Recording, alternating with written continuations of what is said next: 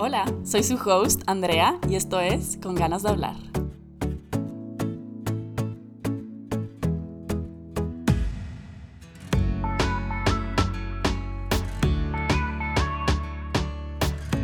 Nos conocemos desde que somos súper chiquitas, que desde los 5, 6 años, pero la verdad es que yo creo que nunca nos habíamos conectado realmente como estos últimos dos años.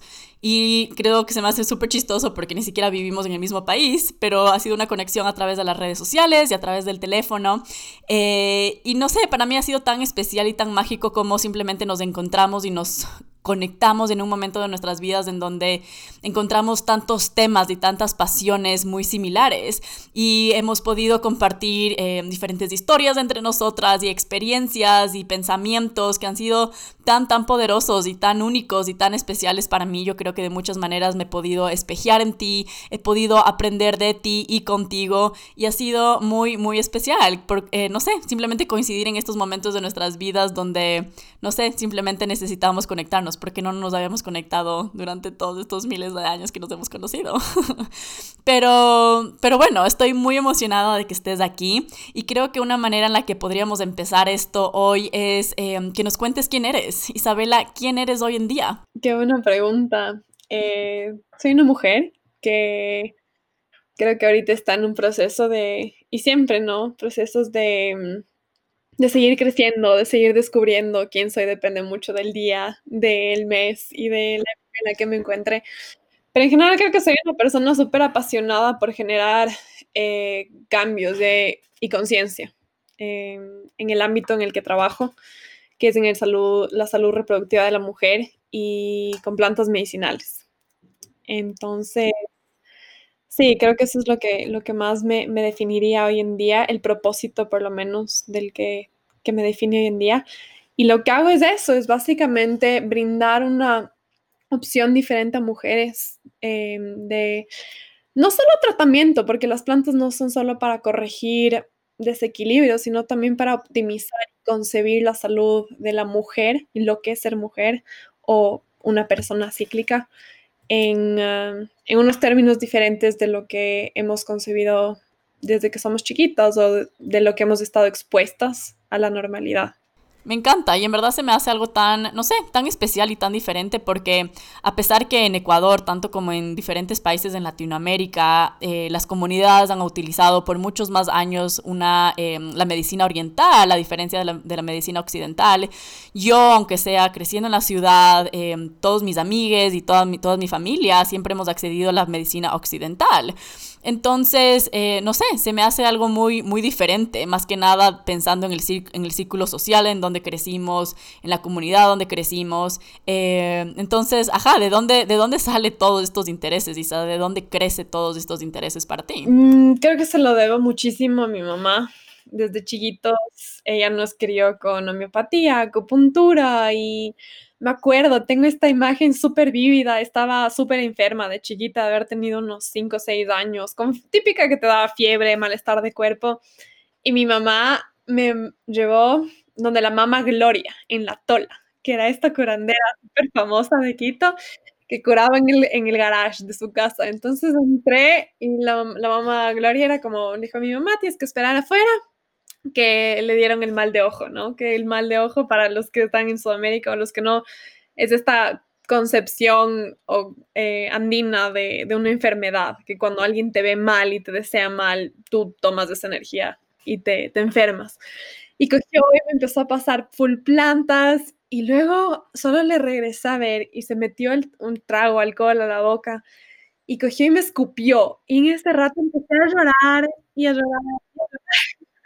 Y salí de ahí, o sea, si había tenido el mal de ojo, no, no sé, pero salí de ahí con un susto terrible, así yo a mi mamá histérica de por qué me lleva estas cosas. Entonces creo que fue, es un ejemplo, ¿no? Y así fue toda mi vida. Dolía la barriga, manzanilla. Mi hermano con infección, ajo. O sea, hay puntos que ya era como que mi familia tenía que intervenir. Decía, ok, esto ya no se cura con, con medicina alternativa, hay que llevarla al hospital. Y... Mm, entonces fue sumamente interesante crecer desde, desde ese ámbito y ya crecer con un modelo diferente de la salud, un modelo diferente de que, a los doctores que íbamos siempre venían recomendaciones de alimentación. Entonces, darte cuenta que con tu alimentación también puedes manejar tu, la enfermedad por la que estás pasando en este rato o cosas increíbles. O sea, mi papá tenía unas migrañas que se fue a chequear en Estados Unidos y le dijeron, tienes lo que se llama diagnósticamente cluster headaches. Y no hay cura, básicamente. Como que vas a vivir el resto de tu vida con eso y eran unas migrañas sumamente debilitantes. Y aquí encontramos un acupunturista, un doctor que mm, Vargas se llama, hasta ahorita me acuerdo, que eran las 8 de la noche y llegaba con gafas a mi casa, era todo un personaje. Y mi papá solo le veía lleno de agujas en la cabeza y literalmente después de dos meses nunca más volvió a tener migrañas y hasta el día de hoy no tiene. Entonces, creo que fue mucho esa exposición. Ay, wow, increíble. Ajá, de, de, ok, puedo curar desde una gripe hasta problemas crónicos, intratables. Y no que no, que básicamente la medicina occidental no tiene herramientas para tratar eso. Y mm, creo que desde ahí, desde, ajá, desde ahí vino, se cultivó esta experiencia y cuando ya fue momento de decidir qué era lo que quería hacer, sabía que me encantaban las plantas pero también sabía que me encantaban las personas. Mm, me encanta. Y la medicina herbal yo lo veo mucho como este puente, ¿no? Este puente que conecta lo salvaje con lo domesticado, que sería la civilización con todavía esa esencia así de pertenecer a la naturaleza. Ay, wow, me fascina todo lo que dices. En verdad no tenía idea de toda esta parte de, de, tu historia y me encanta, me encanta cómo dices eso de conectar lo salvaje y lo domesticado. Yo creo que es un buen recordatorio de que nosotros como seres humanos somos parte de la naturaleza. En verdad yo creo que hemos sido tan domesticados, hemos sido tan controlados también por el capitalismo y por tantos diferentes sistemas modernos y, huevadas que, que, a veces, no sé, nos, nos, desconecta mucho de la naturaleza, nos desconecta mucho de, de este source inicial de donde venimos. Em, pero, ajá, yo sé que tu enfoque también es mucho en la, en la salud reproductiva y salud sexual. ¿Y cómo llegaste a esta parte dentro de, digamos, de la medicina?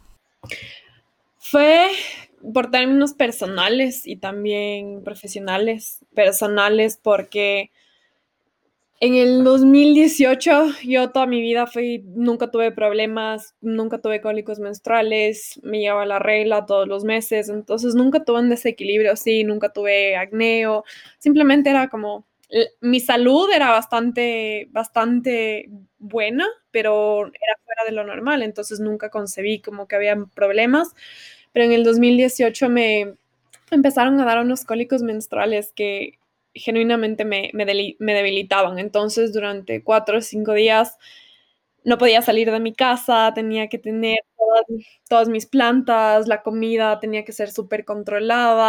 Quería explicar un poquito porque esta parte suena un poco, eh, o no un poco, suena bastante cortada. Eh, este día mi internet estuvo como la mierda, entonces suena un poco cortado, pero, pero bueno, así los mejores esfuerzos de poder recuperar este audio a pesar de estas dificultades técnicas. Eh, pero bueno, sigamos. Y ajá, entonces empiezas a sentir todas estas cosas, empiezas a sentir todos estos síntomas y cuáles fueron los siguientes pasos. Mis primeros pasos fueron la negación, la verdad, en términos de que llegó el primer cólico y fue como, ah, de ley es solo este ciclo y el siguiente no pasa nada, hasta que pasaron cinco veces y llegué a regresar al Ecuador y fue cuando a veces necesitamos ese reflejo porque no nos podemos ver bien a nosotros mismos. Em, mis papás me dijeron, esto no es normal y no estás bien, necesitas ir al ginecólogo, como esto ya es serio, nunca te hemos visto así. Y fue como, bueno, o sea, sí, lamentablemente han pasado seis, siete meses, no he hecho nada. Y fui al ginecólogo, me hicieron exámenes de sangre, me hicieron un eco vaginal y me dijo, eh, estás perfecta. O sea, tenía 22 quistes en un, en un ovario y 22 quistes en el que es un montón. Pero me dijo, hormonalmente estás bien, tienes quistes, que es común para una mujer de tu edad, y probablemente se te vayan cuando tengas tu primer embarazo.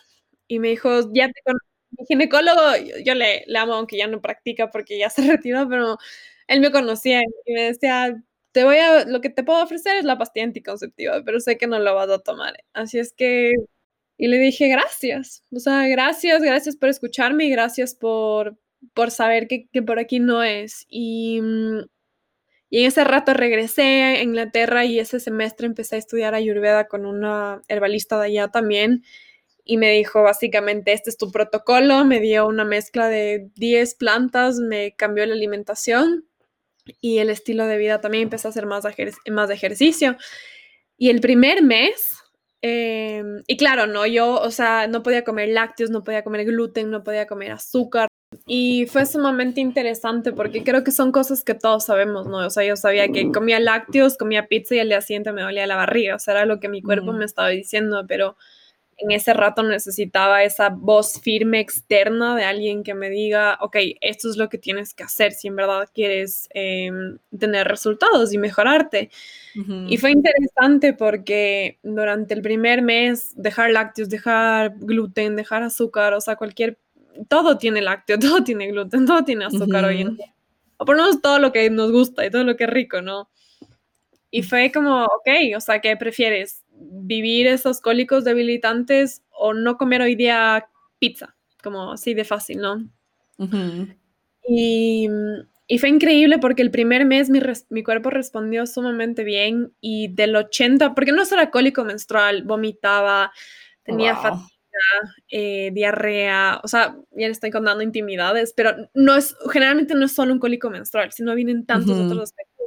Y mentalmente yo ya empecé a vivir con miedo. O sea, cinco días antes de la menstruación tenía este miedo de no puedo hacer nada cuando me llegue porque, porque no puedo salir de mi casa. Y entonces fue increíble sentir, y los cólicos, el dolor de los cólicos me empezaba cinco días antes de que me baje la menstruación y no sentí dolor y luego me llegó la menstruación y era el 20% del dolor original. Y fue, wow, esto logramos con un mes, ¿qué pasará los siguientes? Y el segundo mes ya no tuve nada de dolor, nada de los problemas digestivos. Y el tercer mes, que fue Navidad, em, fue un poco más difícil porque en Navidad eh, regresé a Ecuador y comer galletas y estar con familia y situaciones y el estrés mucho más alto y esa menstruación fue dolorosa, pero de ahí el resto de menstruaciones después de ese diciembre fueron, fueron, fueron tolerables y fueron muy manejables hasta que finalmente, ajá, el último paso era como que trabajar un aspecto un poco más emocional que ya no era solo físico y, y después fue regresar a mi estado original, digamos, y el estado original de cualquier mujer, que es una menstruación sin dolor. Y creo que tal vez es un buen momento para introducir este tema de lo que estábamos hablando el otro día, de cómo nosotros como sociedad hemos normalizado muchas diferentes cosas, muchos diferentes síntomas, creer que es normal tener todos estos dolores, que es normal tener todos estos síntomas, entonces por ende creemos que no tenemos que hacer ningún tipo de cambio, que no tenemos que ir a ver a ningún tipo de profesional, que no tenemos que hacer absolutamente nada porque es normal, es normal tener todos estos dolores, es normal tener todos estos síntomas. Y yo creo que es tan importante darnos cuenta que nosotros como sociedad hemos, hemos normalizado eso, pero que no es normal. Entonces, eh, no sé si tienes algo más que compartirnos alrededor de eso, de cuáles crees que son estos diferentes síntomas que nosotros como sociedad hemos normalizado, pero que realmente no son normales. El principal es, es el dolor en la menstruación y es la irritabilidad y es la fatiga y es ese sentimiento de, de cansancio exhausto, ¿no? O sea, no de estoy cansada, quiero quedarme a ver una película y no, no, el cansancio de genuinamente como que hoy no puedo abastecer mis necesidades básicas. Mm. Y, y, creo que hemos, eh, eso hemos normalizado, como que, escuchas, es normal, tómate una pastilla y ya, pero no es normal. El ciclo de una mujer es uno de sus mejores aliados, uno de sus mejores atributos. Y si, y si experimentamos deficiencias o experimentamos desequilibrios, estos se van a manifestar a lo largo de cada etapa. Entonces, lo que veo mucho en práctica es menos común es en la fase folicular, que es la fase preovulación, porque, porque hay una predominancia de estrógeno y es una fase donde hay una producción hormonal lineal. Entonces, obviamente, y, es interesante porque ya no solo normalizamos síntomas, sino normalizamos eh, lo que es ser lineal, no lo que es ser cíclico, ¿no es cierto? Entonces, es normal todos los días. Es normal rendir todos los días a la misma hora, a la misma cantidad. Y la verdad es que no es normal. Nada te rinde los mismos, o sea, nada, nada fisiológicamente humano ni en la naturaleza funciona de esa forma. Puedes pasar despierto 24 horas. Em, entonces, en esa fase es interesante porque es normal, ¿no es cierto? Ahí es, ok, estoy emocionalmente estable, y por ende es aceptado, energéticamente estoy estable, tengo niveles de energía, puedo dar, soy mucho más paciente. Y aquí viene un, un, algo bien interesante, es este síntoma de dolor durante la ovulación o fatiga durante la ovulación, que también sucede, y va muy relacionado con cuánto cuidado nos dimos a nosotras mismas en la menstruación. Entonces, aquí es de entender, ¿no? Entender de que lo que nosotros vivimos como mujeres son las semillas que sembramos en la etapa previa. Em, porque te duele la menstruación en ese, ese día, no es porque en ese día tu cuerpo decidió que se iba a inflamar, es por justamente decisiones que tomaste previamente.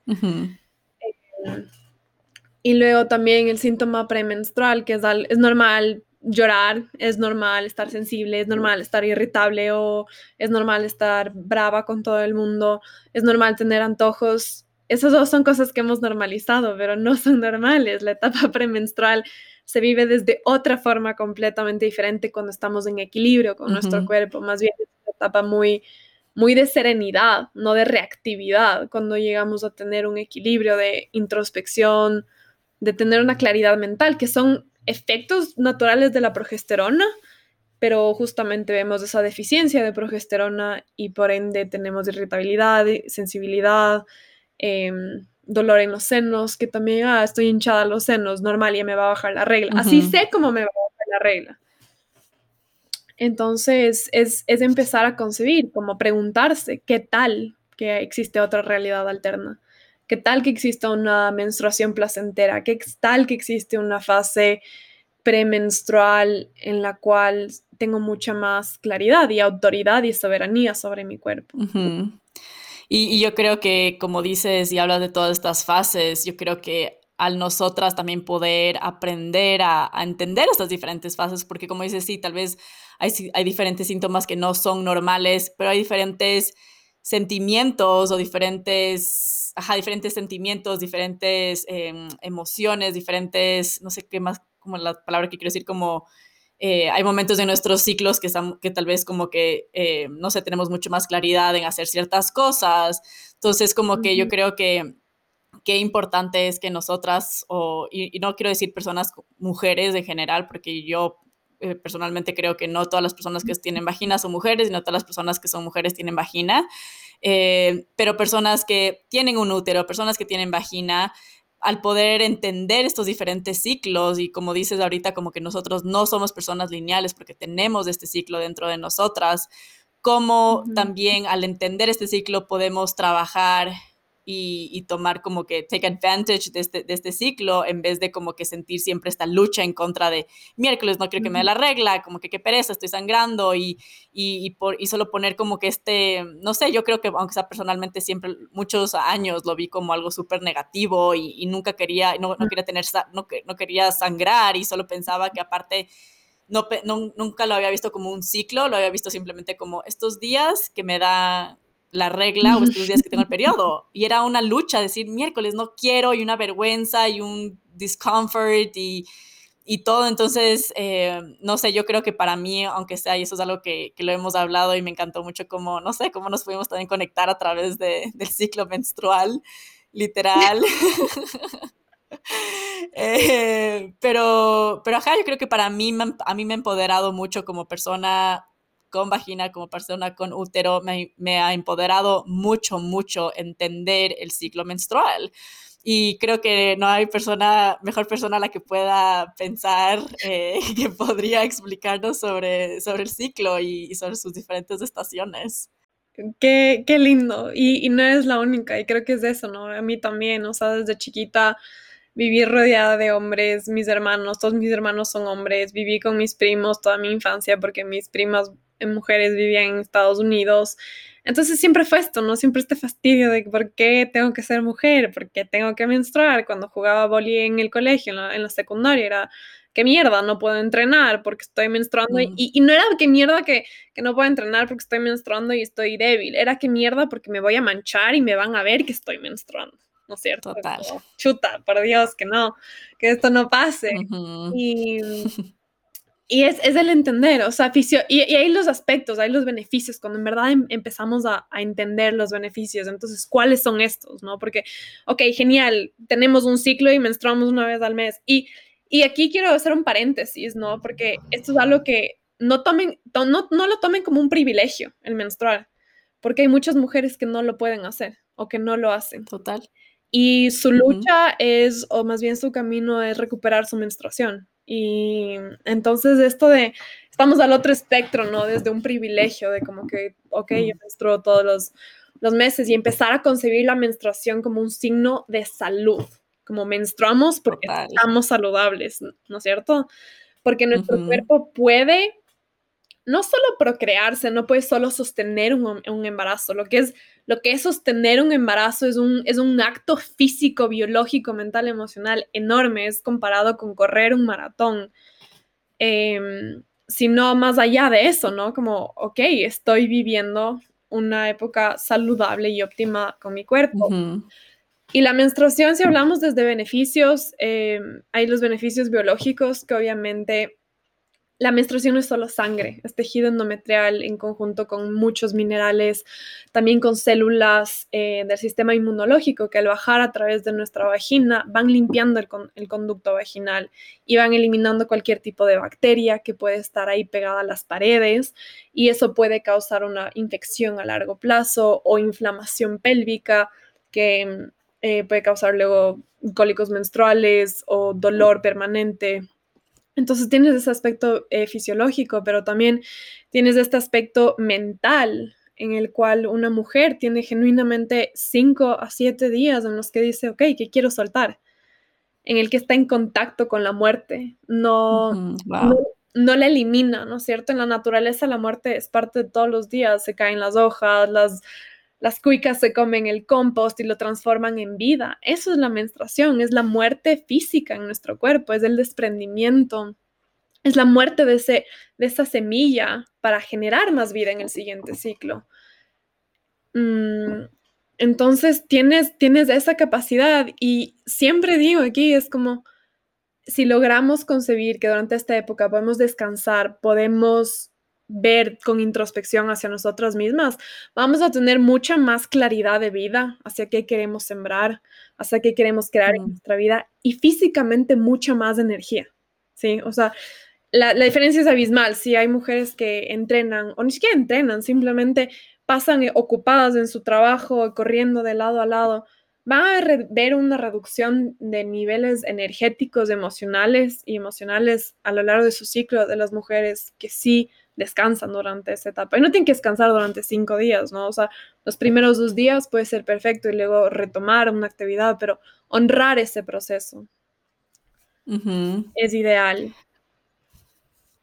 Sí, y como que creo, eh, no sé, que sería súper interesante para muchas personas, yo creo, como entender estas diferentes ¿Qué, ¿Cuáles son estas diferentes estaciones? ¿En qué, en una estación, qué es lo que estamos sintiendo? ¿Qué es lo que está pasando dentro de nosotras? Y también, ¿qué podemos hacer para maximizar nuestra, no sé, no como que maximizar nuestra vida de cierta manera también y nuestros días usando y conociendo qué es lo que está pasando internamente, qué es lo que está pasando en, en este ciclo, en dónde estamos y yo creo que también, aunque sea para mí, muchas veces me he dado cuenta de decir, wow, ¿por qué me siento tan antisocial hoy? ¿Por qué me siento como que súper awkward? No quiero salir, no sé qué me pasa de que estoy en este grupo de gente y solo me siento súper incómoda.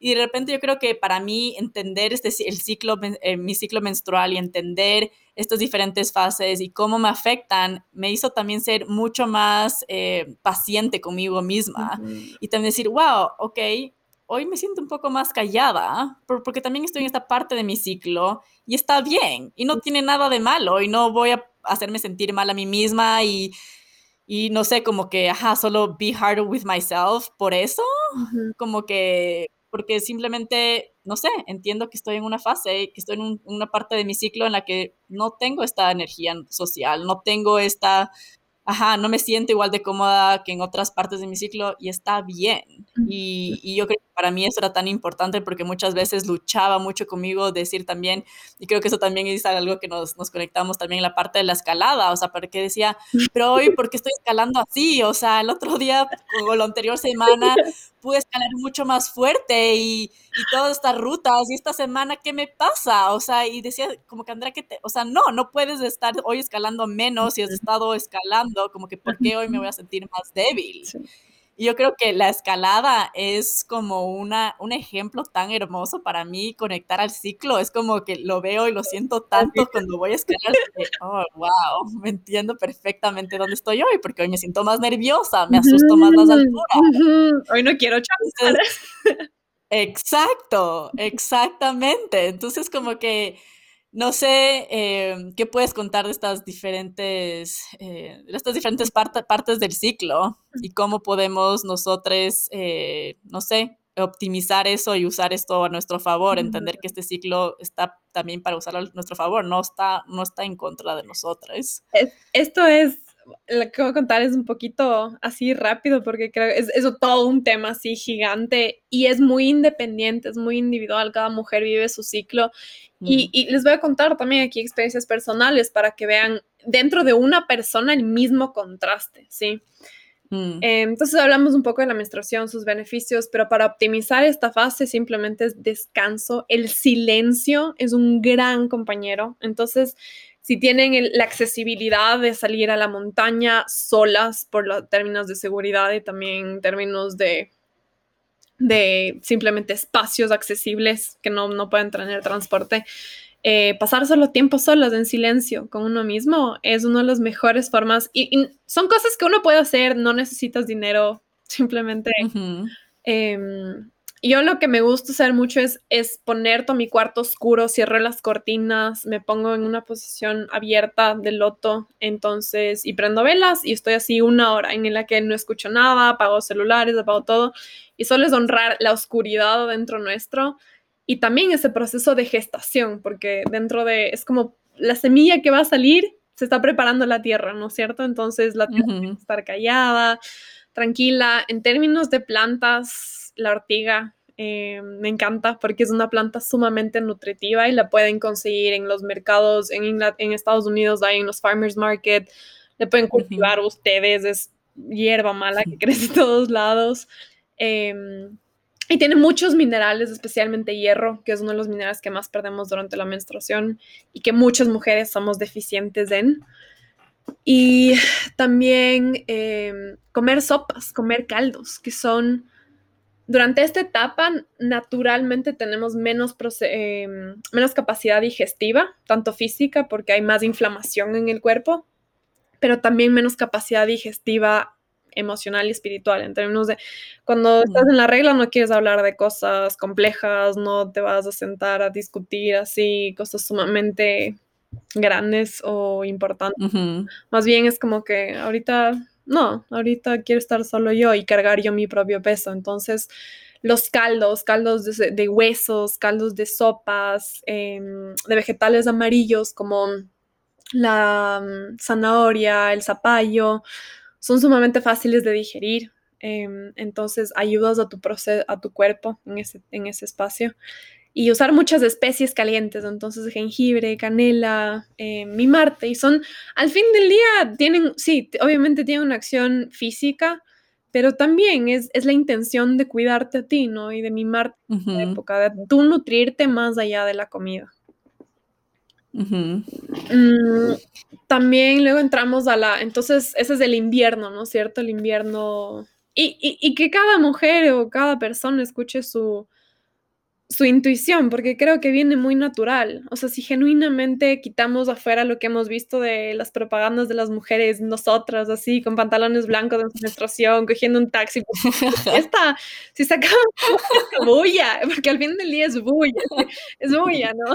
Si sacamos esa bulla. Total. Es como tu cuerpo te va a decir. Y, y tantas mujeres me vienen y dicen, ¿sabes qué? Estoy menstruando y no quiero comer carne. Y es como, entonces, no, o sea, tu cuerpo te está diciendo, y al fin del día tú eres tu, tu mejor fuente de información. Tú puedes leer 10.000 libros, pero cada mujer vive su, su menstruación. Y aquí voy a, voy, a, voy, a, voy a enseñar unos ejemplos diferentes que a mí me han pasado para mí la menstruación muchas veces ha sido un proceso de, luto, de, llorar, de estar sensible, de y no poder sostenerme ni a mí misma ni a mis emociones y solo tener que desplomarme en la tierra y llorar y llorar y llorar y dejar que salgan cosas. Y, em, y después de, de meses así de limpiarme, llegaron meses de una absoluta claridad. Era un silencio interno para mí. Me llegó la menstruación con una dicha, con una alegría, con una conexión hacia mi parte femenina ancestral, de mis abuelas, mis bisabuelas. O sea, yo te juro, cerraba los ojos y les veía a mis abuelas, así, todas. Y fue que chistoso porque lo que, lo que limpié, las menstruaciones previas, ahora me están regalando esto. Entonces, cada, cada etapa es diferente dependiendo del trabajo que hayas hecho y que sigas haciendo. Entonces esa invitación, ¿no? De, a ver, ¿qué va, ¿qué va a ser este ciclo? ¿Qué va a ser esta menstruación? Porque cada ciclo es diferente dependiendo de qué es lo que te quiere traer. Y luego empezamos del, del invierno, empezamos a salir a la primavera, que es justamente esta etapa preovulatoria donde hay más dominancia de estrógeno, eh, la producción es lineal, entonces obviamente estamos mucho más estables. ¿Por qué? Porque la producción es lineal, ¿no? Es, es esto nuevamente de lo que habíamos acostumbrado. Y esta fase es la que, en la que generalmente hay menos desequilibrios, porque tiene que haber ya una condición bastante compleja como para que empiece a haber desequilibrios pero generalmente empezamos a tener más energía, más apetito, no solo de comida, sino de experiencias, de relaciones, de salir al mundo, qué es lo que quiero hacer, más claridad en términos de cuáles son los pasos para tomar. Y, mm, y bueno, em, también empiezan a ver las secreciones, ¿no? Que es otra cosa que nunca hablamos. Como, porque me dijeron en el colegio que además de menstruar, también produzco moco cervical.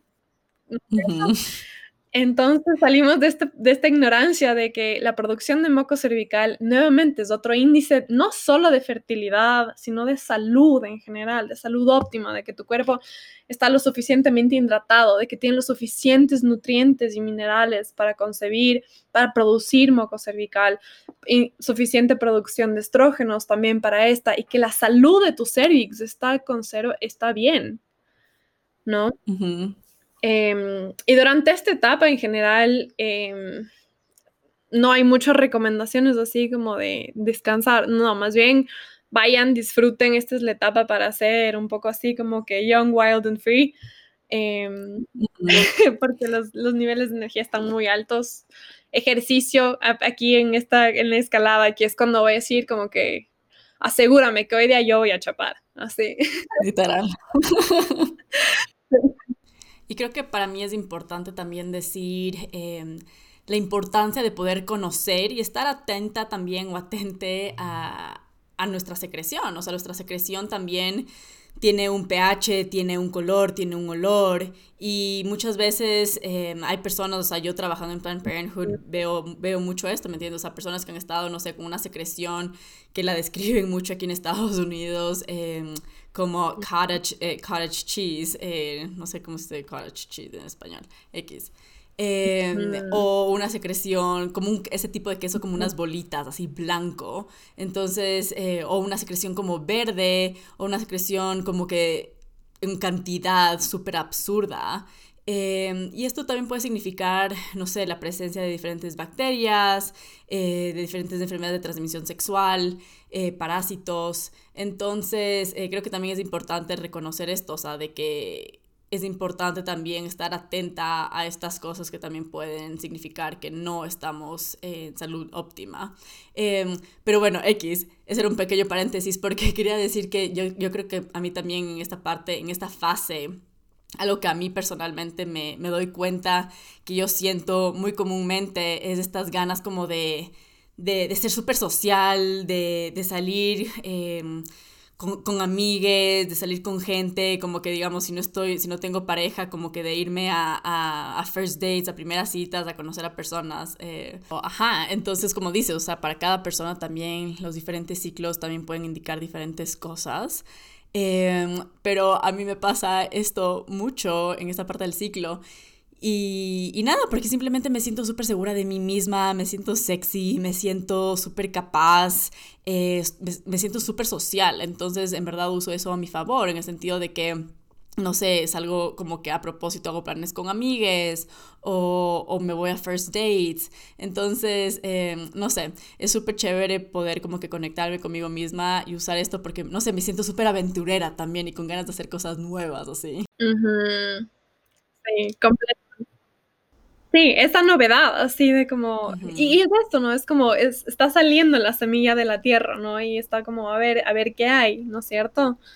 Eh, y es súper lindo. La confianza también de una mujer aquí es, no, no sé si a ti también te pasa, porque a otras personas después no pasarle, pero yo aquí es como que salgan de mi camino, que me come el mundo, o sea, y pido lo que quiero y no tengo ningún problema y como que sí, hoy día quiero salir a comer esto, hoy día quiero hacer esto. Y tengo súper claro mis necesidades y mis deseos en esta etapa. Eh, cuando em, paso a la, a la, a la fase preovulatoria, que ya vamos a, a la fase premenstruación y es como que nadie me pregunte nada porque no puedo tomar decisiones. Como hay días que solo digo, no puedo tomar decisiones. Y, y ya, y acepto eso porque no sé qué necesito. Literal. Pero, ajá, ¿qué crees tú, digamos, que serían, digamos, eh, diferentes recomendaciones que tú nos podrías dar en cómo podemos tener un ciclo óptimo, cómo podemos, digamos, cómo podemos hacer que esta fase sea óptima. Digamos, para mí yo creo que a mí me da muchas, eh, muchos cravings, muchos antojos de, de azúcar, de comida procesada, de carbohidratos. Y yo sé que yo me comería comería todo el día, no sé, tres leches, no sé, o sea, ¿me entiendes? Como que pero sé que eso, eso tampoco no es em, saludable para mí y que no me voy a sentir bien, más que nada. O sea, 100% me voy a dar mi, mi, gusto de mis tres leches, obviamente, pero, em, pero no me voy a comer una absurda cantidad, que es lo que yo quisiera a veces, ¿me entiendes? Porque sé que no es saludable. Entonces sí siento que hay cosas que tal vez, no sé, nosotras em, podemos estar como informadas o entender para que podamos no sé, tener un ciclo óptimo, como hay parte, hay veces que es mejor como que descansar, digamos, entonces, em, ajá, no sé, digamos que, que podría recomendar em, alrededor de, de, cómo tener un, un, ciclo óptimo, una fase óptima en esta parte de, de nuestro ciclo. ¿Fase preovulatoria o fase premenstrual? Em, fase pre, preovulatoria. Ajá.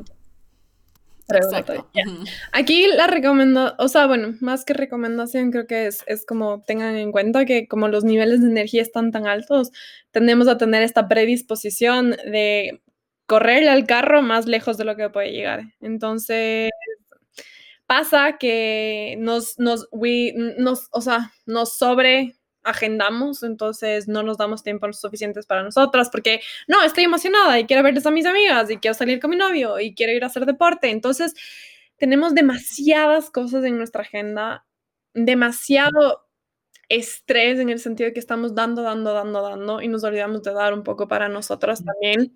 Y eso causa fatiga en esta fase, que luego, si ya tenemos fatiga en esta fase, llegamos a tener una fatiga mucho más alta en la fase premenstrual. Entonces, siempre con conciencia, ¿no? De qué estoy haciendo hoy día que mañana puede causar una repercusión o más bien mañana puede darme, brindarme unas cosechas, ¿no es cierto? Porque si en esta fase, genial, hago deporte, pero no me saco la madre entrenando dos veces al, al día, dos horas cada día, respetable, cada persona puede hacer lo que quiera con su cuerpo, pero luego tienes las consecuencias que pagar, ¿no es cierto? Entonces, ok, voy a exigirme más físicamente, voy a exigirme más socialmente, voy a exigirme más emocionalmente, pero no me voy a romper. No me voy a romper a mí misma. Y creo que en esta fase simplemente es, es consumir, tener una alimentación consciente, ¿no? De estoy desgastándome, cómo me estoy nutriendo a mí misma. En general, evitar comidas refinadas, que creo que todos nos beneficiaríamos de eso. Em, probar nuevas recetas, así como quieres ver a nuevas personas, prueba nuevas recetas, cocínate nuevas cosas deliciosas a ti misma. y, eso con la conciencia de, ok, probé esta receta, hoy día compré todos los ingredientes nuevos, voy a aprender a cocinar couscous, no sé, eh, para que luego en la fase premenstrual sepas cómo nutrirte. Sí, que ya no sea una demanda, que ya no sea una carga, sino ya aprendí eso en esta fase y puedo aprender a nutrirme en la siguiente. En términos de plantas, aquí bueno, y en términos de todo el ciclo, los adaptógenos son, son increíbles plantas para justamente ayudarnos a adaptar al estrés. El estrés tiene un efecto sumamente alto en nuestra producción hormonal. Eh, y, ¿Cuáles son ejemplos de estas plantas? Em, por ejemplo, tienes la guayusa, que puedes considerar un pseudo adaptógeno. Tienes también la regaliz, que no sé si has comido esos dulces negros que vendían y que venían y que saben como anís, que tienen un sabor sumamente fuerte. No estoy segura. Son típicos dulces nórdicos, así que, que comen. Ah, wait, eh, como de licorice, así. Ah, licorice es regaliz. Ok, ok, ok. Esta es increíble también. Em, una planta que es aquí del, del, oriente ecuatoriano, brasilero, eh, se llama suma es difícil de conseguir aquí en Ecuador, pero tú allá tienes la ventaja de Amazon que haces clic y todo te llega a la puerta. Entonces, sí, es una planta espectacular justamente para reducir los niveles negativos de estrés en el cuerpo, los efectos secundarios, no solo de estrés, y aquí es de estrés, no me refiero como que estoy estresado de, mi trabajo, ¿no? Sino el estrés puede ser físico al vivir en una casa con moho, con humedad, que no nos damos cuenta de todos estos virus y patógenos. Es estrés de la radiación electromagnética, estrés de viajar, estrés de ahorita que en Quito es como hace sol en la mañana y en la tarde un frío del demonio. Eso es estrés para el cuerpo, eso lo percibe, mm. tiene que adaptarse. Em, entonces, en general nos ayuda muchísimo, ¿no? Y evitan que el estrés, uno de los efectos principales en el cuerpo es que previene la ovulación. Entonces, ayudan a que eso no pase. Sí, ayudan a que, ok, tengamos, nuestro cuerpo pueda manejar el estrés y no tener que sacrificar el proceso de ovulación. Sí, ¿y qué crees, digamos, em, porque también quiero conectar las diferentes partes de, que estoy con cero palabras en español el día de hoy mi cabeza, heavy, eh, como que el sexual drive, em, ¿cómo se puede decir eso en español? El líbido. Eh, el líbido, gracias, wow. Eh, porque sí, sí, porque en verdad siento que muchas veces también esperamos que nosotras siempre vamos a, tener el mismo líbido, que siempre vamos a tener las mismas ganas de tener sexo, las mismas, los mismos tipos de atracción, o hasta de hacer las, las mismas diferentes cosas con nuestras parejas o también solas. Y siento que esto también es tan importante entender que esto también es parte de nuestro ciclo y que hay diferentes partes en las que vamos a sentir diferentes atracciones, que vamos a querer hacer diferentes cosas, que vamos a tener más líbido, que vamos a tener menos líbido. Y creo que es tan importante entender eso porque yo siento que muchas personas, y yo incluida antes, también era mucho de, pero no quiero hacer nada con mi pareja. y, y, me sentía de que, ¿será que ya no me gusta? ¿Será que me siento incómoda? ¿Será que na, na, na? Y encontraba todas estas cosas en vez de decir, Andrea, está bien. Simplemente estás en una parte de tu ciclo en la que no tienes tanto líbido y está bien. O tal vez hay diferentes partes en las que quieres tal vez concentrarte más en, en no tener algo con tu pareja, pero tal vez en, concentrarte más en la masturbación. y, creo que es tan importante entender esto porque, no sé, yo creo que muchas personas se pueden frustrar mucho con, con esto, entender que, que, no siempre te sientes en este nivel de, atracción, tal vez hay días que no te sientes tú también tan atractiva, tú misma, y, y, entender esto. Entonces, digamos, en, este, en esta parte del ciclo eh, ¿cómo describirías esta parte del líbido?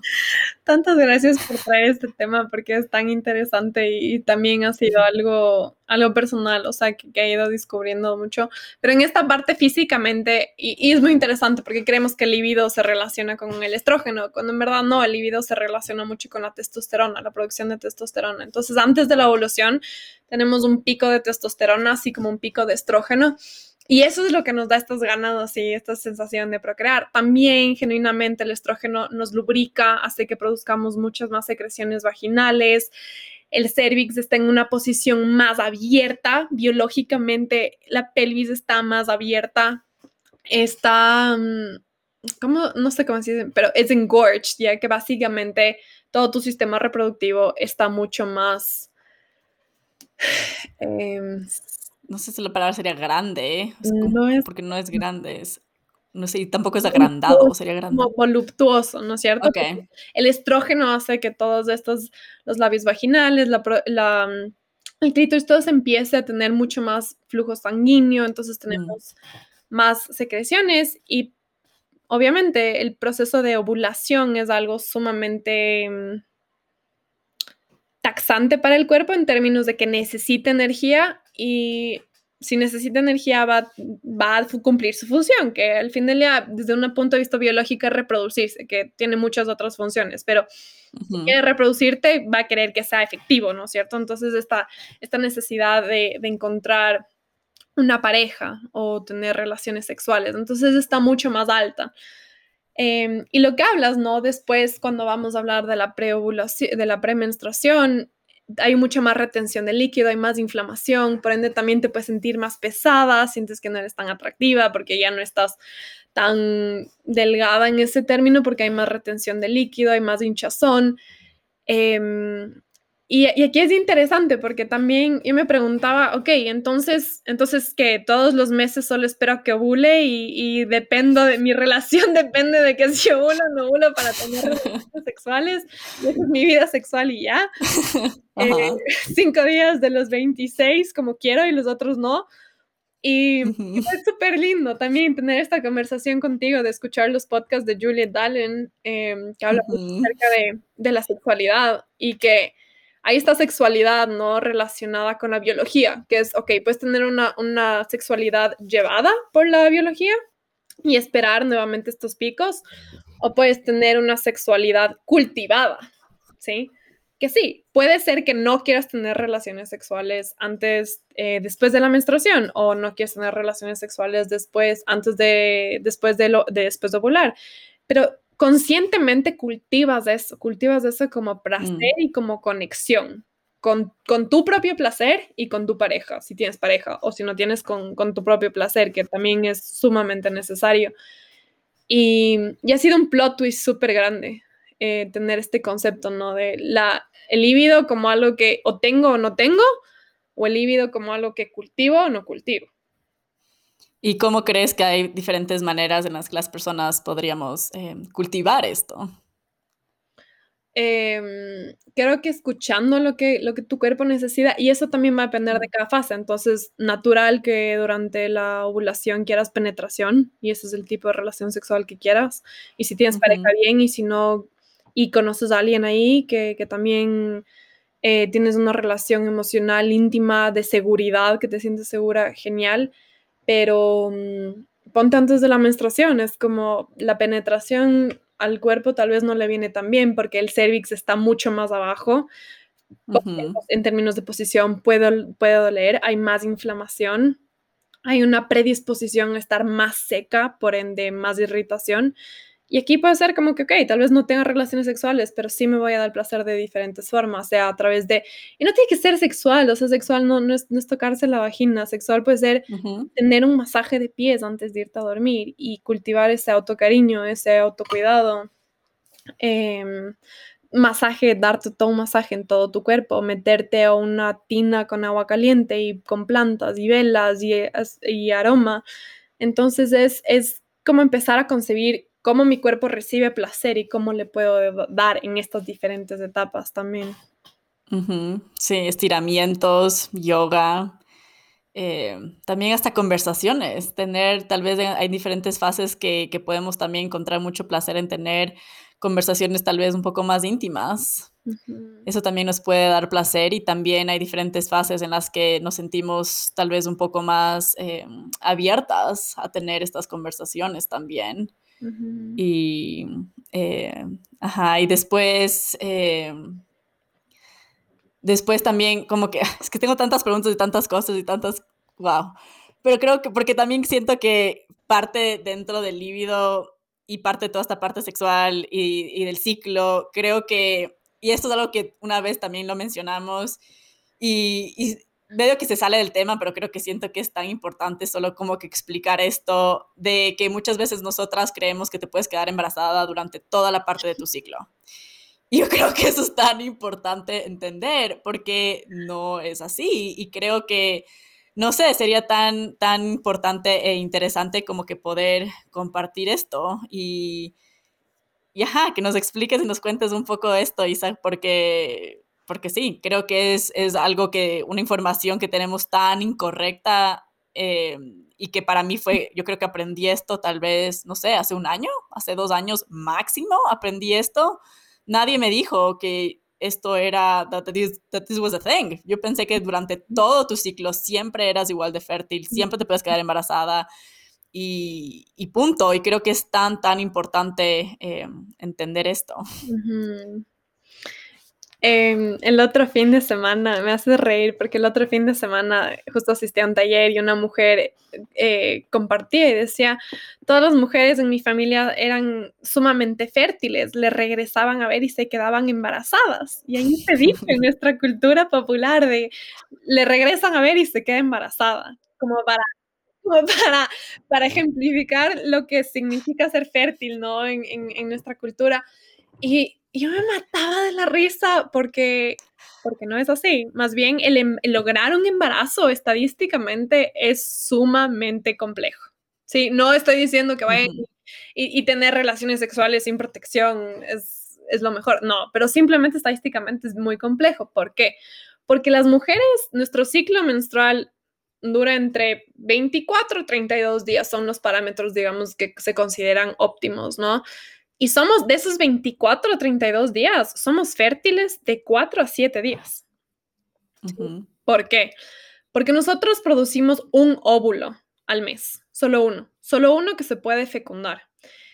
Entonces, este, la preparación para que este óvulo se fecunde, empezamos a producir el moco cervical. ¿Por qué? Porque antes del moco cervical existe este tapón en el cervix que evita que el esperma pase.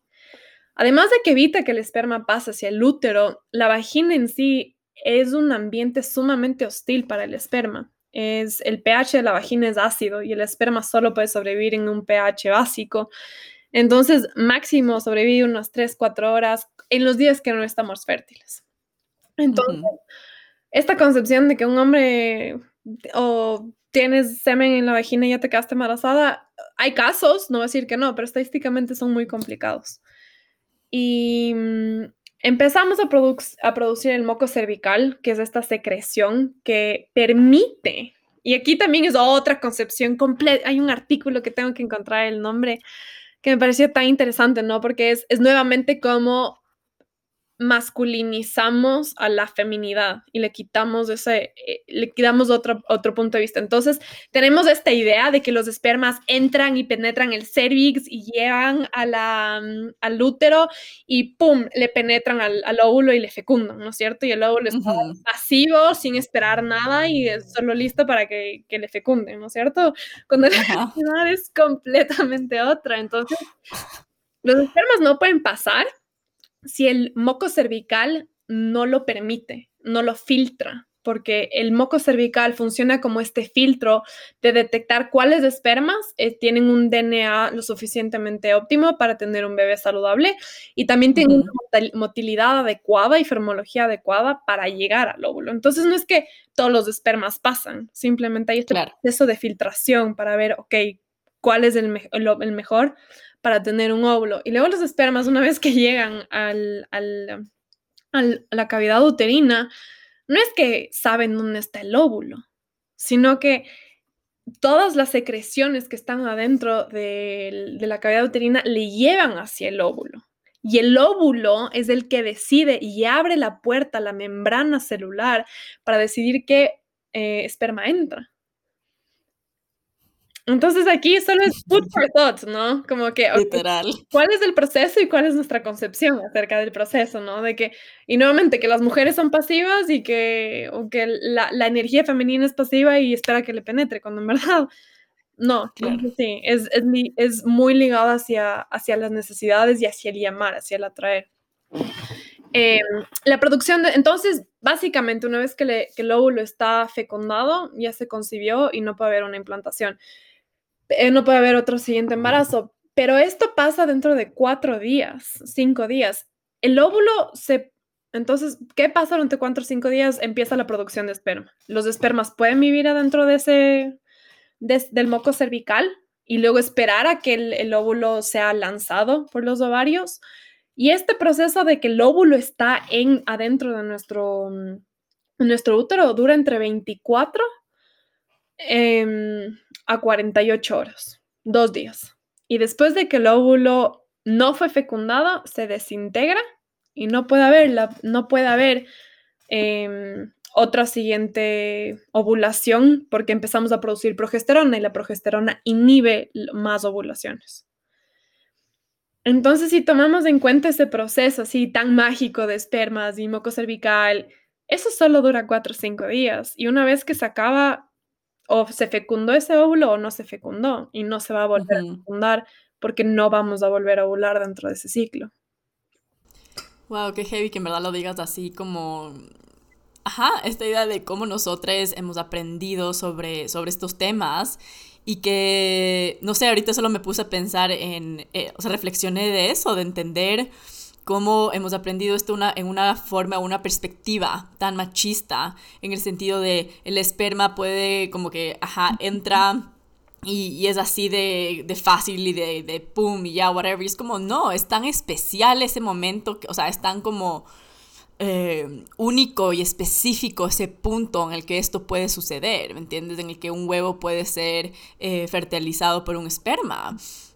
Entonces, eh, no sé, no sé, nunca había pensado eso, se me hizo súper interesante Em, eso, pero, ajá, bueno, ¿en qué, ¿en qué fase estamos? Siento que nos hemos saltado de millones de cosas porque, no sé, simplemente hay tantas cosas de las que podemos hablar, de las que hablamos siempre y me encanta, entonces creo que, no sé, siento que nos, nos hemos saltado un montón de todo. ¿En qué fase estamos?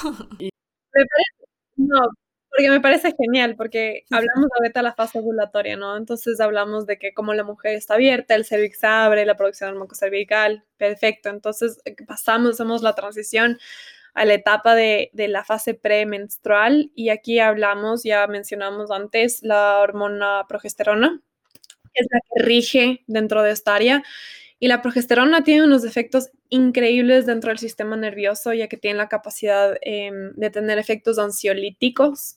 Y me parece interesante, ¿no? Como nombramos tanto a las plantas como a las hormonas con, actividades de, de fármacos, cuando no tiene nada que ver con fármacos, pero bueno, ese es el término. Eh, tienen propiedades ansiolíticas, entonces naturalmente tendríamos un sistema nervioso mucho más regulado, evita la retención de agua, Em, también aquí hay un, hay un juego sumamente interesante porque la el estrógeno nos hace que nuestro cuerpo sea mucho más eficiente ante la insulina, entonces tenemos menos apetito, ¿no es cierto? Entonces, en esta fase el estrógeno empieza a bajar y nuestro cuerpo empieza a ser mucho más resistente, lo que se podría llamar, a la insulina. Entonces empiezan a haber estos food cravings o antojos por galletas, comida. Generalmente son carbohidratos y grasas procesadas porque son fuentes de caloría inmediatas. Y aquí pues, pasa un proceso inflamatorio, preinflamatorio también, porque la menstruación es un proceso inflamatorio, sí, eh, naturalmente es inflamatorio, la ovulación es inflamatoria. Lo negativo es cuando hay un nivel inflamatorio sistémico descontrolado y por ende tenemos cólicos menstruales o tenemos dolor durante la ovulación, pero en general en esta fase sí podríamos manejar la, inflamación y no comer esos azúcares, no tomar el alcohol, eh, no comer las papas fritas porque eso nos inflama el cuerpo y va a hacer que lleguemos a la menstruación con mucho más dolor, con mucha más inflamación. Em, y aquí hay algo que me encanta, me encanta un tema que me encanta hablar, que es del sacrificio de la fertilidad ante la sobrevivencia, em, que es algo que no nos damos cuenta. Entonces, si en esta etapa estamos mucho más expuestos al estrés, tanto físico, correr, empezamos a correr mucho más de lo que solemos correr, o em, en físico nos cambiamos de casa y todo nuestro ambiente cambia, o nos cambiamos de trabajo y todo nuestro ambiente cambia, que también es estrés, o tenemos gripe. La progesterona es un precursor para producir cortisol y adrenalina. Entonces, esos niveles de estrés mantenidos van a empezar a robarle al cuerpo de la progesterona y va a hacer que tengamos deficiencia de progesterona, que es algo sumamente común hoy en día. Em, clínicamente lo veo mucho con pacientes, ah, me diagnosticaron bajos niveles de progesterona. ¿Y cuál es, cuál es la solución? Progesterona sintética, que no es lo mismo y no tiene la misma acción cabe recalcar eso, pero eso es otro tema para otro día. Eh, entonces, eh, empezamos a generar deficiencia. ¿Por qué? Porque el cuerpo siempre va a favorecer la sobrevivencia. Entonces, tenemos que sobrevivir ante el estrés. Y cuando tenemos que sobrevivirnos, no tenemos tiempo para reproducirnos, porque las hormonas sexuales son un lujo para el cuerpo, ¿sí? Es con cuando todo está en armonía, cuando todo está bien, entonces producimos progesterona, producimos estrógeno, pero cuando hay estrés, ¡pum!, es lo primero que se corta. Y el cuerpo no puede retornar al cortisol, a la aldosterona, a progesterona. Simplemente es, one way street, ¿sí? Una vez que el cuerpo le robó la progesterona y le mandó a hacer, convertirse en cortisol, ese banco que teníamos, esa... Em, sí, ese supply de progesterona se va bajando y la única forma de recuperarlo es en el siguiente ciclo. Ok. Interesante. Y después, o sea, digamos, ¿en qué?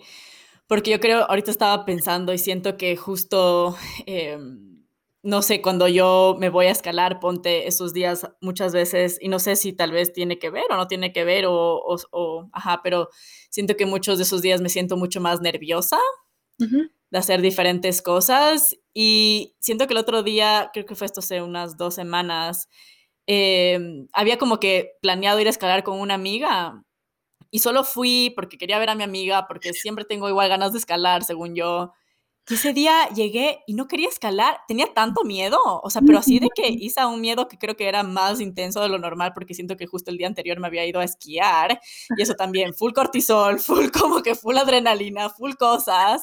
Y después del día siguiente yo de que vamos a, vamos a escalar, no podía, no podía, estaba aterrada del miedo, pero así heavy de que mi amiga era como que, Andrea, como que, o sea, está bien, como que it's okay, como que me entendió y, y todo, pero era como que estás bien, o sea, qué raro y qué heavy que estés así asustada. Literalmente hice una ruta y no quise escalar más porque tenía un montón de miedo. Tenía un montón de miedo y ahorita que dices esto fue como, wow, me cliqueó full, me cliqueó full esa parte que, que, creo que no la había, no la había entendido tanto antes mi cuerpo te escucha y es como, me da, me da cositas porque completamente. Y es, es algo que una vez que ya lo sabemos identificar y podemos ponerle un nombre y podemos defenderlo. Y, y quite que parta porque me parece, me parece tan chistoso. Yo, igual, o sea, la escalada es este punto de referencia, ¿no? Entonces, fui a escalar con mi hermano y estaba preo, premenstrual completamente, no en un mal sentido, simplemente premenstrual en el sentido de como que mi cuerpo en verdad no quería hacer ejercicio, pero me gusta escalar y paso tiempo con mi, con mi hermano escalando. Entonces, ¿por qué no, no?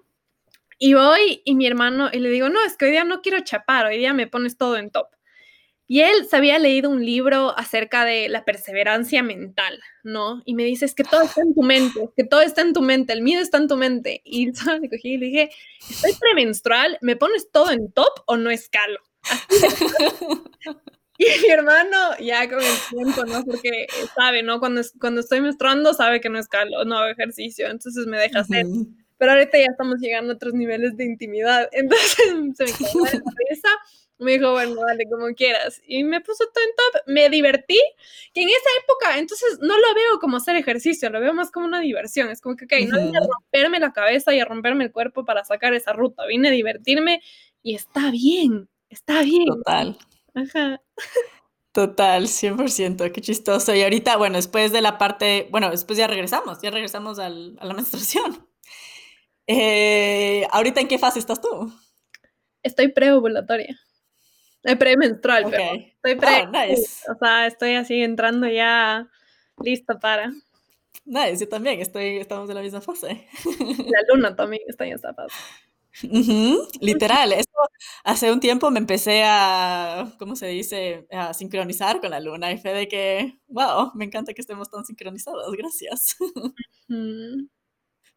Eh, ¿Cómo te has sentido estos días en, tu, en esta fase? ¿Hace cuánto entraste a esta fase? Sí, entonces sumamente chistoso. Entré, esta, según yo, entré, porque también siento ese cambio, ¿no? Así de como, uh, estoy volando, al como, mm, ya tengo que reconsiderar cómo voy a utilizar mi energía. Y esta fase me, esta etapa me he sentido súper motivada, súper tranquila. Y esto creo que tiene mucho que ver que todo el mes de febrero tuve mucho menos trabajo de, lo normal. Me fui a la playa una semana, entonces descansé. Mm.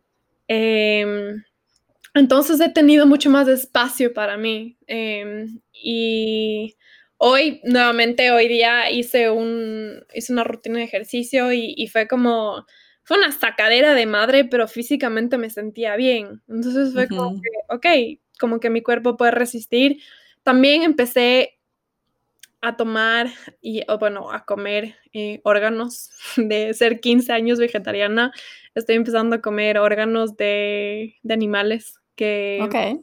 sumamente interesante lo que pueden hacer para nuestra fertilidad, pero eso es otro tema. Entonces también he tenido niveles de energía mucho más altos porque siento que estoy mejor nutrida que antes. Mm, ok. Sentido. Y, y, estoy emocionada de ver de las cosas que he hecho, sí, a ver como que qué tal va a estar esta menstruación. ¿Será que me duele? ¿Será que no me duele? Entonces, con mucha curiosidad lo, lo diría también. Sí. Uh -huh.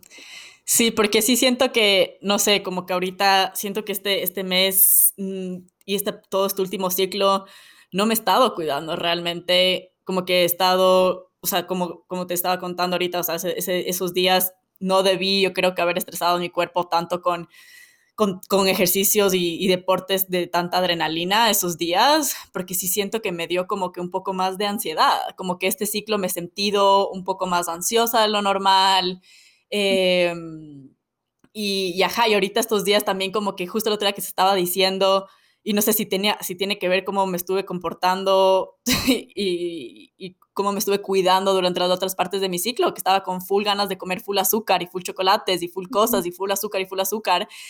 Y, y sí, siento que este ciclo realmente no me, no, me, no me supe cuidar, como que me desconecté mucho de, de mi ciclo y estuve mucho como de, no sé, de actuar con, de actuar con cosas que sentía de, de satisfacerme ese rato uh -huh. y, y, en vez de como que pensar en soluciones realmente más sustentables y cosas que me iban a hacer sentirme bien a lo largo de, de todo mi ciclo. Entonces como que sí siento que cuando yo no me cuido, cuando yo solo, no sé, no pienso estas cosas y no planeo realmente, siento que mis niveles de energía son mucho más bajos, que, que hasta mi, mi, la manera en la que me enfoco, o sea, mi trabajo y todo, no me siento igual de enfocada, uh -huh. no me siento igual de, de, capaz, no me siento igual de fuerte, a diferencia de estos ciclos cuando sí soy mucho más intencional. Y, y la verdad es que para mí ha sido una herramienta que me ha dado mucho empoderamiento, que me ha dado mucha habilidad a hacer muchas cosas y me doy cuenta el rato, o sea, porque siento que, no, que es más como la excepción cuando no lo hago, siento que eh, he sido muy buena desde que me di cuenta de, del poder del ciclo, que me di cuenta de entender estas cosas.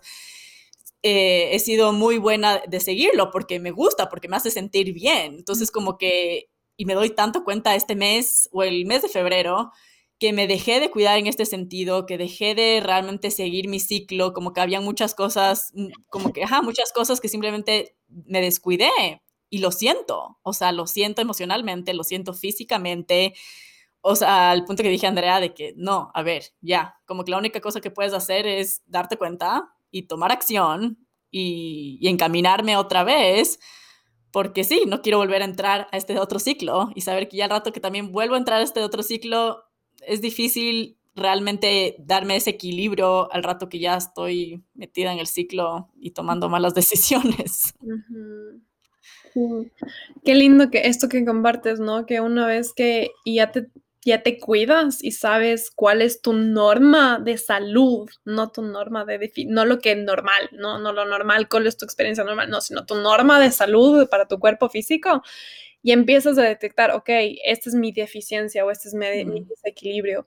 Y una vez que es más fácil, es, todos son ciclos, ¿no? Una vez que empiezas a cultivar el autocuidado, cada vez se vuelve más fácil. Una vez que empiezas a cultivar el auto no cuidado, también como se vuelven ciclos viciosos y patrones y, y, creo que regresando al tema principal, ¿no? Es empecemos a normalizar ciclos conscientes y saludables, ¿no? Ciclos donde, donde hay dolor, donde hay confusión mental, donde hay mucha pesadez sentimental, que, que sí, somos mujeres profundas, somos mujeres sensibles, pero eso no significa que tengamos que estar llorando por todo, todo el tiempo, sino que podemos sostenernos a nosotras y a nuestras emociones porque podemos cuidarnos eh, de nosotras mismas. Entonces, súper, sí. lindo. Sí, y también entender que es, o sea, como es un ciclo, entonces también si hay momentos en los que tal vez te sientes un poco más eh, sensible o diferentes cosas, también darte tiempo de decir, ok, o sea, también me permito sentir estas cosas y también porque sé que es un ciclo, sé que esto también se va a ir y que no, no es porque me siento así de triste hoy, hoy me siento un poco más emocional o me siento, qué sé yo, o como que de cualquier manera que te puedas sentir en este ciclo, entender que esto también se va, también va a regresar, pero que, que no, que esto no es por siempre y, no sé, porque siento que, o sea, hasta, hasta la parte del líbido, decir, de que no me siento hoy con, con mucho líbido, no tengo mucha atracción por estar con mi pareja, esto no significa que esto va a ser siempre, como que no necesariamente. Eh, yo creo que también es muy importante permitirnos sentir estas cosas, no luchar en contra de esto, también saber cómo trabajar con nuestro ciclo y cómo nuestro ciclo, podemos, podemos ser un equipo, no está nadie en contra de nadie. Y, y ajá, y poder, no sé, disfrutar y empoderarnos de estas cosas como mujeres, porque siento que, ajá, como lo dijimos antes, tenemos esta perspectiva de que tener nuestra regla, de que esto es algo malo y nada que ver, es algo tan mágico y tan increíble y qué poderosas somos de poder literalmente tener esto dentro de nosotros y poder crear, tener vida, o sea, crear, una, crear vida dentro de nosotras. O sea, eso es algo extremadamente poderoso. Que a veces no, no sé, no, no, no nos damos el suficiente crédito, creo, muchas veces. Y, y algo que también como que solo, no sé, porque en verdad siento que podemos hablar 80, un millón de horas de esto, pero siento que también es tan cool darnos cuenta eh, de eso que hablábamos el otro día, de decir, muchas veces cuando alguien da luz, cuando alguien eh, tiene un parto, decimos como, ay, qué, qué, tan heavy fue, qué tan intenso fue, y, y, no mm. vemos algo como decir, wow, o sea, qué, qué tan mágico fue, cómo cuéntame de tu proceso y no ponerlo como, oye, ¿qué tanto te dolió? O sea, siempre, siempre hay estas palabras de, dolor, de sufrimiento, de que dar a luz es, es una situación intensa que sí puede tener muchos, muchos sentimientos, muchos, muchas cosas, pero no significa que esto es algo, no sé, siento que muchas veces utilizamos un vocabulario que lo hace ver como algo muy negativo o algo solo, no una experiencia enriquecedora ni una experiencia positiva, no sé. Y aquí es, es, tan, es tanto esto, y nuevamente es, es, esto, ¿no? no es solo palabras, sino es visualmente, qué es lo que hemos sido alimentadas. Y hemos sido alimentadas la visión de, de un parto eh, con una mujer gritando desesperada, de un, hemos visto de un embarazo en que la mujer sufre todo el tiempo y está pesada y solo quiere que ya le saquen el bebé, de una menstruación o donde la mujer es uh, perfecta y, ¿no es cierto?, usa pantalones blancos, hasta una menstruación donde donde más bien es como que, más bien que ni se habla, hasta inclusive no visible. Y la menopausia es una de estas, es, es, la, es la principal, es el ejemplo, es el mejor ejemplo, es cuando una mujer llega a la menopausia, es una pasa vieja que ya no sirve de nada y se secó, básicamente. Y es como, ok, esto es parte de nuestro, también de nuestras creencias subconscientes porque hemos sido dadas estas informaciones, saquémosles, callémosles y en verdad escuchemos qué es lo que nuestro cuerpo dice, porque yo creo que genuinamente cada mujer tiene esa esa sabiduría innata. O sea, tu cuerpo fue diseñado para parir con placer. Como tu cuerpo fue diseñado para poder parir, para poder uh con placer, para poder tener una menopausia con transición en la que antiguamente las mujeres eran vistas como las sabias. Llegar a la menopausia era un rito de celebración, no de tragedia como es hoy en día. Em, la menstruación igual era un rito de celebración, un rito de mierda, ¿y ahora qué voy a hacer? Y y hasta un poco traumático en ese sentido. Entonces, empezar como que, ok, ¿qué tal si hay otra realidad? A concebir otras realidades, ¿no? A concebir realidades sin dolor y a realidades llenas de placer, que desde la menstruación hasta el parto, hasta la menopausia sean procesos de placer, más no de conflicto. Sí, me encanta y, no sé, siento que solo se me hace tan, tan importante el hablar sobre estos temas, porque siento que al, nosotras poder hablar sobre estas diferentes cosas, podemos empoderarnos mucho más, podemos empoderarnos como personas cíclicas. Yo creo que, eh, no sé, a mí cuando me dio la regla, ponte yo para mí fue algo súper intenso. Yo estaba súper triste, me acuerdo que estaba súper triste, me dio full como, como ansiedad de por qué me está pasando esto. Y me acuerdo que mi mamá se puso a llorar y, y estoy segura que también fueron diferentes emociones que mi mamá estaba sintiendo de ver a su primera hija mujer, tener la regla y todas estas cosas. Pero no sé, como que yo no, no tenía todo este vocabulario o este entendimiento alrededor de la regla. Entonces, el rato que pasó esto fue como, no, ¿qué me está pasando? Y fue como que algo súper feo para mí. Y yo creo que si nosotras podemos hablar de esto de una manera natural, normal, como lo, debemos, lo deberíamos hacer porque este tema es natural y normal, eh, podemos, no sé, simplemente eh, empoderarnos primero y también poder destigmatizar estos, estos temas y podernos sentir mucho más cómodos alrededor de esto porque es algo tan natural y entender que ponte, no sé, la regla es signo de nuestra fertilidad, signo de nuestra salud y no es algo malo, no es nada negativo. Entonces, no sé, siento que es tan, tan importante hablar de estos temas, importantes para dejar de sentir este, este shame alrededor de, alrededor de la regla, alrededor de, de, la, de la salud reproductiva de la mujer o de las personas que, con útero y, y verlo como algo increíble, algo poderoso, algo mágico, único, tenemos que hablar de estos temas. En verdad, es tan importante. Amén. Pero bueno, Visa, no sé em, si quieres decir algo más. Em, siento que eh, hemos hablado de, de, bastantes cosas. No sé si tú quisieras cerrar con algo más, algo que tal vez sea importante para ti como compartir, si quisieras decir algo más o estás bien. Mm, creo que hemos hablado de un montón de cosas, pero em, para cualquier mujer, si, si escuchan esto y, se sienten así mínimamente inspiradas a concebir una nueva realidad, que eso es lo que, de lo que estamos hablando aquí, que, que, que empiecen con las cosas súper simples, ¿no? Como de escucharse a ellas mismas y a su cuerpo y sacar esa basura que hay en el, que es bulla, o sea, es bulla, bulla, bulla eh, y empezar a redefinir su historia. Y mm, si les interesa después como seguir e-, ese proceso, seguir ese camino, hay un montón de herramientas. Hoy en día vivimos en una sociedad sumamente privilegiada en términos de que podemos tener acceso a esta información, ¿no? Cuando en los dos, en el 2000, 1990, inclusive en los 1960, esta información era como que inexistente, inclusive. Así es que Em, aprovechen, ajá, aprovechen esta accesibilidad y, y celébrense a ustedes mismas por tener ser cíclicas, sí. sí. qué rico, qué rico. Y aquí les voy a dejar también, em, podemos dejarles diferentes podcasts y libros y diferentes recomendaciones. Yo creo que como un buen común tenemos a Juliet Allen. Te amamos, Juliet Allen. Mega fans, Sí,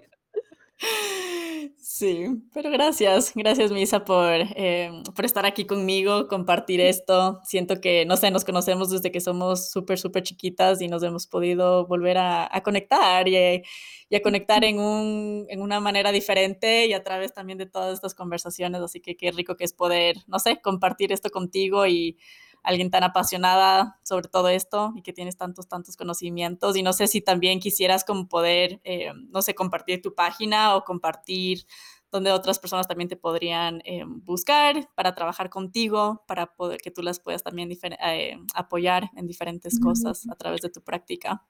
Creo que el mejor recurso si quieren encontrarme sea para conversar o si tienen preguntas puntuales o si ya quisieran trabajar juntas, es, en Instagram, que es Baja Mascaró. Y em, es una plataforma en la que utilizo muchísimo para... El propósito, sí, es de eso, es informar, concientizar que al fin del día ninguna mujer es más o menos porque tome pastilla anticonceptiva o es más o menos porque tenga cólicos menstruales, es simplemente creo que empezar a movernos a un modelo más de de mm, consent, de decisiones informadas. Entonces, ahí es donde publico bastante información alrededor de plantas y el ciclo menstrual, ya un poco más específicos. Y si quieren ver de mi trabajo, ya trabajo, trabajo, eh, pueden, ahí está el link para mi página web, que es isabelamascaro.com. Y ahí van a ver también testimonios de mujeres que han trabajado con plantas y cómo ellas han ido recuperando la autonomía sobre su salud y, y cómo empiezan a vivir unas realidades completamente diferentes acerca de su ciclo menstrual, inclusive diciendo como, wow, quisiera haber tenido esto cuando tenía 15 años porque he vivido 15 años de menstruación pensando que esto era normal y me doy cuenta que no, que mi cuerpo es capaz de tener una menstruación saludable. Sí, sí, qué importante es dejar de normalizar estas cosas. Sí. Ay, gracias, Visa. A ti, gracias por tu tiempo y todo tu... Sí, hermoso. Gracias por compartir este tiempo con nosotras. Espero que hayas disfrutado este episodio tanto como disfruté grabarlo yo. Te invito a que me sigas en Instagram, estoy como Andre Gallegos D, para así poder tener acceso a más información y a más contenido lleno de amor y de motivación y de diferentes temas sobre los que yo creo que como sociedad no estamos hablando. Y yo tengo muchas, muchas ganas de hablar. También quiero decir que no saben lo mágico y lo especial que es para mí recibir todos sus mensajes y saber cómo mi podcast, no sé, les ha motivado, les ha enseñado algo o ha causado algún tipo de impacto positivo en sus vidas. Y también quiero decir que si tú tienes una historia que tú quisieras compartir, mándame un mensaje, me encantaría poder compartir esta plataforma contigo. Estoy segura que tu historia también importa y que tu historia podría apoyar o enseñar algo a alguien más. Pero bueno, eso es todo por hoy. Les mando un autoabrazacho delicioso y te recuerdo que no estás sola, que no estás solo y que no estás sole. Bye.